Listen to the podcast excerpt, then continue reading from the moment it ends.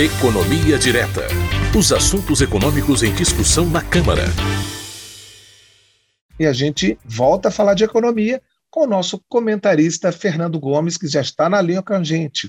Bom dia, Fernando. Bom dia, Cláudio. Tudo bem? Bom dia aí para todo mundo que nos acompanha. Bom dia, seja bem-vindo mais uma vez, Fernando. Eu queria começar com um assunto que tem a ver diretamente com a Câmara dos Deputados, porque foi aprovado aqui o projeto de lei 130 de 2015, que aumenta em 1% o limite de deduções permitido pelo incentivo a projetos desportivos e paradesportivos previamente aprovados pelo Ministério do Esporte. Na prática, esse limite das deduções aumenta de 6 para 7% para pessoas físicas e de 1 para 2% para as pessoas jurídicas. Fernando, eu queria que você explicasse melhor para a gente essa dedução e quais são os principais pontos, pontos desse projeto aprovado. Pois é, Cláudia, é isso mesmo, né? A Câmara é, aprovou esse projeto aí, que é o que você falou. O projeto ele melhora as condições de isenção no pagamento de imposto de renda para que pessoas físicas e empresas possam aí, contribuir com projetos esportivos de apoio a qualquer modalidade de esporte e também projetos paradesportivos, né, que são aqueles praticados por pessoas que têm algum tipo de deficiência. Né. Os limites de dedução, como você mencionou, passam a ser de 7% para as pessoas e de 2% para as empresas. Né. No caso da pessoa física, passou de 6% para 7%, um incremento de 1%, e no caso das empresas, passou de 1% para 2%, então dobrou o limite de dedução. Aqui não vale qualquer projeto, Cláudio. Os projetos eles têm que ter a chancela do Ministério do Esporte, tem que ter uma aprovação prévia do Ministério do Esporte para que haja essa dedução. Outro ponto importante do projeto é que a lei de incentivo ao esporte ela autorizava que esse tipo de dedução somente ia valer até o fim desse ano. Né? O incentivo terminava no final do ano e agora, com a aprovação do projeto, além de aumentar o percentual que as pessoas e empresas podem deduzir, ele estendeu também o prazo de validade do projeto até 2027. É, lembrando aí também que esse projeto ainda não passou pelo Senado, né, ele precisa ser aprovado lá também, depois sancionado para virar lei. E pode deduzir qualquer valor? Não, não pode. Se o projeto virar lei, o valor máximo autorizado para as deduções, ele vai ser definido depois, anualmente, pelo Poder Executivo, de acordo com as expectativas aí de arrecadação do governo. Então, passou pelo Senado, o presidente sancionou, virou lei, Poder Executivo é que vai ter a incumbência de estabelecer qual o valor máximo total que pode ser deduzido. E acredito também que deve ser estipulado um valor máximo aí por pessoa e por empresa.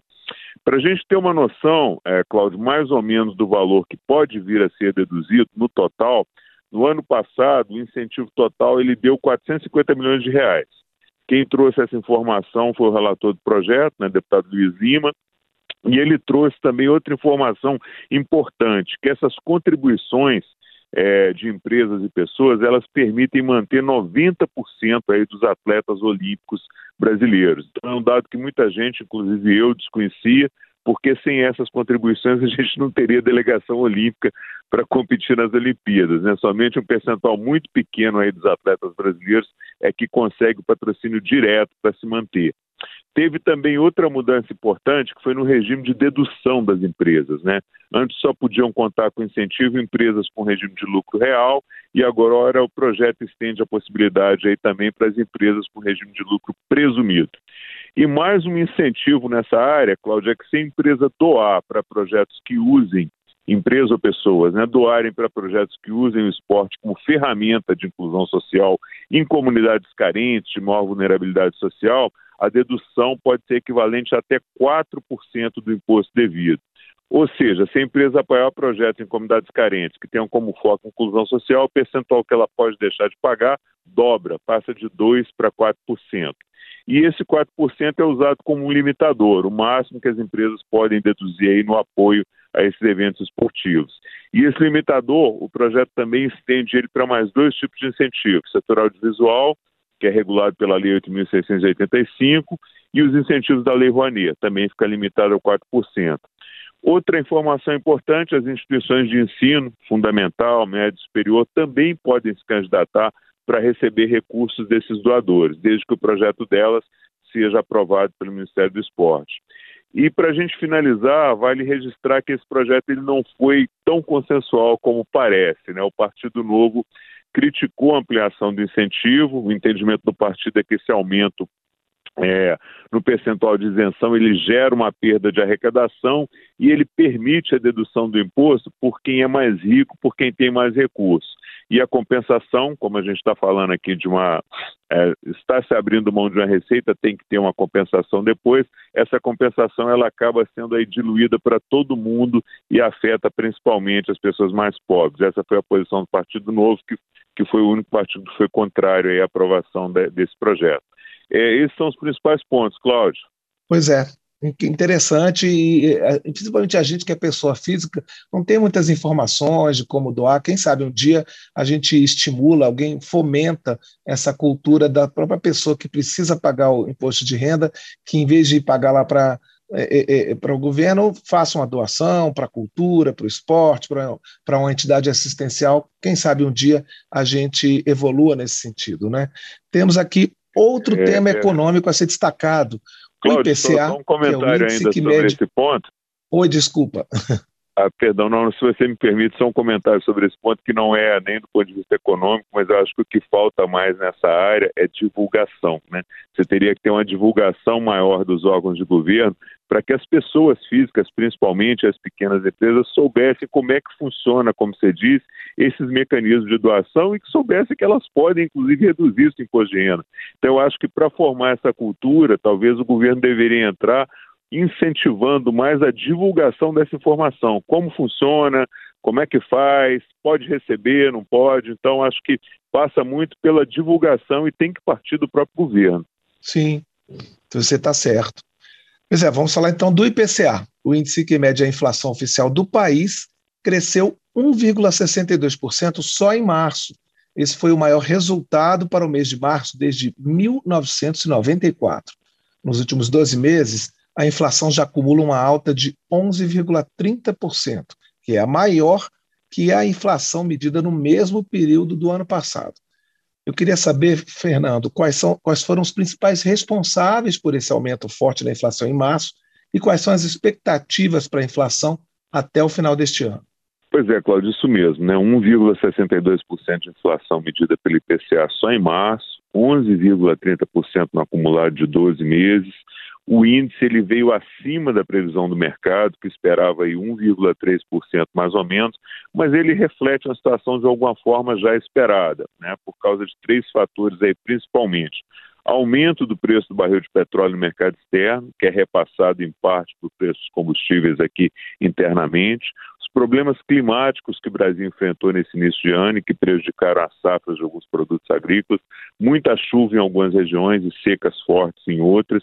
E o terceiro elemento é, é a guerra na Ucrânia, né, que começa a apresentar seus efeitos nos preços de grãos como trigo, né? Ucrânia e Rússia são grandes exportadores de trigo, que acaba refletindo aí no preço dos derivados desses produtos, como pão, farinha. É, antes de explicar cada um desses fatores, eu queria só dar uma relembrada aqui no conceito de inflação e como é que ela prejudica as famílias para que quem nos acompanha possa entender bem essa questão. Né? O que é inflação? Inflação é uma alta generalizada de preço, ou seja, é uma alta que ocorre na maior parte dos bens e serviços da economia de um país como um todo. É, ela também tem que ocorrer por um período mais longo de tempo, né? uma alta de três meses, por exemplo, que se regulariza depois, ou uma alta somente sobre um grupo de produtos específico, ela não pode ser considerada inflação. É, qual o principal prejuízo que a inflação traz, para a vida das pessoas? Ela reduz o poder de compra, ela empobrece as pessoas. Vamos pensar num exemplo aqui para facilitar o entendimento aqui de quem nos acompanha. Né? Vamos imaginar que uma pessoa foi admitida como funcionário de uma empresa ganhando mil reais por mês no início de 2021 e vamos supor aqui que nós já estamos no final de 2022 e essa pessoa continua trabalhando nessa empresa e não teve recomposição salarial inflação de 2021 foi de 10,5% e esse ano os economistas estão projetando aí que ela pode ficar acima de 8%. Vamos fazer o seguinte para facilitar o entendimento. Vamos supor que a inflação foi de 10% em 2021 e 10% em 2022. Inflação total do período 20%. Vamos supor também que esse funcionário ele gasta todo o salário dele no consumo de bens e serviços. Ele não tem como poupar nada, né? No início de 2021 ele conseguia comprar uma quantidade de produtos com esses mil reais. Só que no final de 2022, nós já temos inflação acumulada de 20%. Então, a mesma quantidade de produtos que ele comprava no início de 2021 por mil reais, já vai estar custando 20% a mais no final de 2022. Então, ele continua ganhando mil reais, mas tudo que ele comprava passou a custar 1.200 reais. Consequência disso, ele vai ter que deixar de comprar 200 reais, pois ele só tem mil reais. Ele perdeu 200 reais do poder de compra dele que ele tinha há dois anos atrás. Então, esse é o efeito perverso da inflação sobre as pessoas. Né? Ele vai tirando de você a cada mês um pouquinho da sua capacidade de compra. É, aqui é bom a gente explicar outro conceito também, que é trazido de forma errada por várias pessoas e por alguns veículos de comunicação também, que é o conceito de aumento salarial e recomposição salarial. Nós, servidores públicos, às vezes sofremos muito com isso. Né?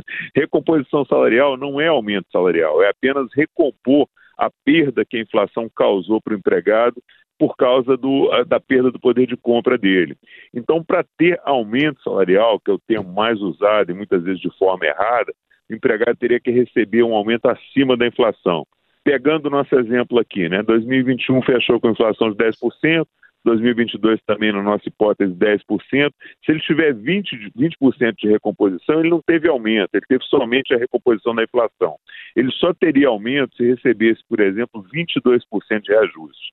Aí o aumento real dele seria de 2%, que é a diferença entre o reajuste que ele recebeu de 22% menos a inflação de 20%. Bom, é, feitos esses esclarecimentos aí, vamos lá para os números da inflação, né? Como você disse, 1,62% de inflação medida pelo IPCA só em março, 11,30% no acumulado de 12 meses, superou o, o, mesmo período do ano passado, que foi de 10,5%, e os principais responsáveis por essa inflação são transporte e alimentação, representaram 72% desse aumento. Né? Combustível, todo mundo já sente no bolso quando abastece o carro. Né? O grupo de transportes aí, como um todo, ele teve uma alta mensal de 3%, em razão principalmente do aumento nos preços dos combustíveis, que foi de quase 7% só em março. E aqui é bom a gente lembrar que transporte tem um impacto na inflação como um todo, porque a grande maioria dos bens produzidos no Brasil, eles são transportados por caminhões e usam óleo diesel. Resultado, frete mais caro que é repassado para o preço final de todos os produtos que são transportados, isso gera ainda mais inflação. Alimentos subiu 2,42%, bem acima da média da inflação também. Produtos como tomate, cenoura, leite longa-vida, óleo de soja foram os principais vilões. Tomate subiu 27% em março, cenoura subiu 31% e o leite 9% só em março. Então, só para relembrar, principais causas da inflação, aumento do preço do barril de petróleo no mercado externo, que reflete diretamente no preço dos combustíveis, problemas com as safras, é, gerados pela seca forte em algumas regiões e muita chuva em outras, e os efeitos da guerra entre Rússia e Ucrânia, em uma escala menor, mas já gerando efeitos aí no preço do trigo e dos seus derivados. É, outro ponto que você colocou, perspectivas para a inflação de 2022, né? É, a última vez que a gente conversou aqui, essas previsões estavam em 7% ao ano. Eu não sei se já houve uma nova publicação do Boletim Focus, que faz essa pesquisa junto aos principais agentes de mercado por causa da greve dos servidores do Banco Central.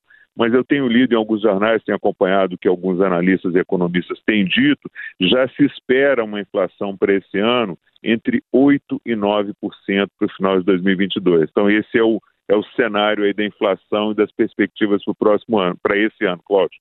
Fernando, e essa perspectiva de inflação mais alta, ela pode levar o Banco Central a seguir aumentando a taxa Selic? Qual é a tendência nesse caso?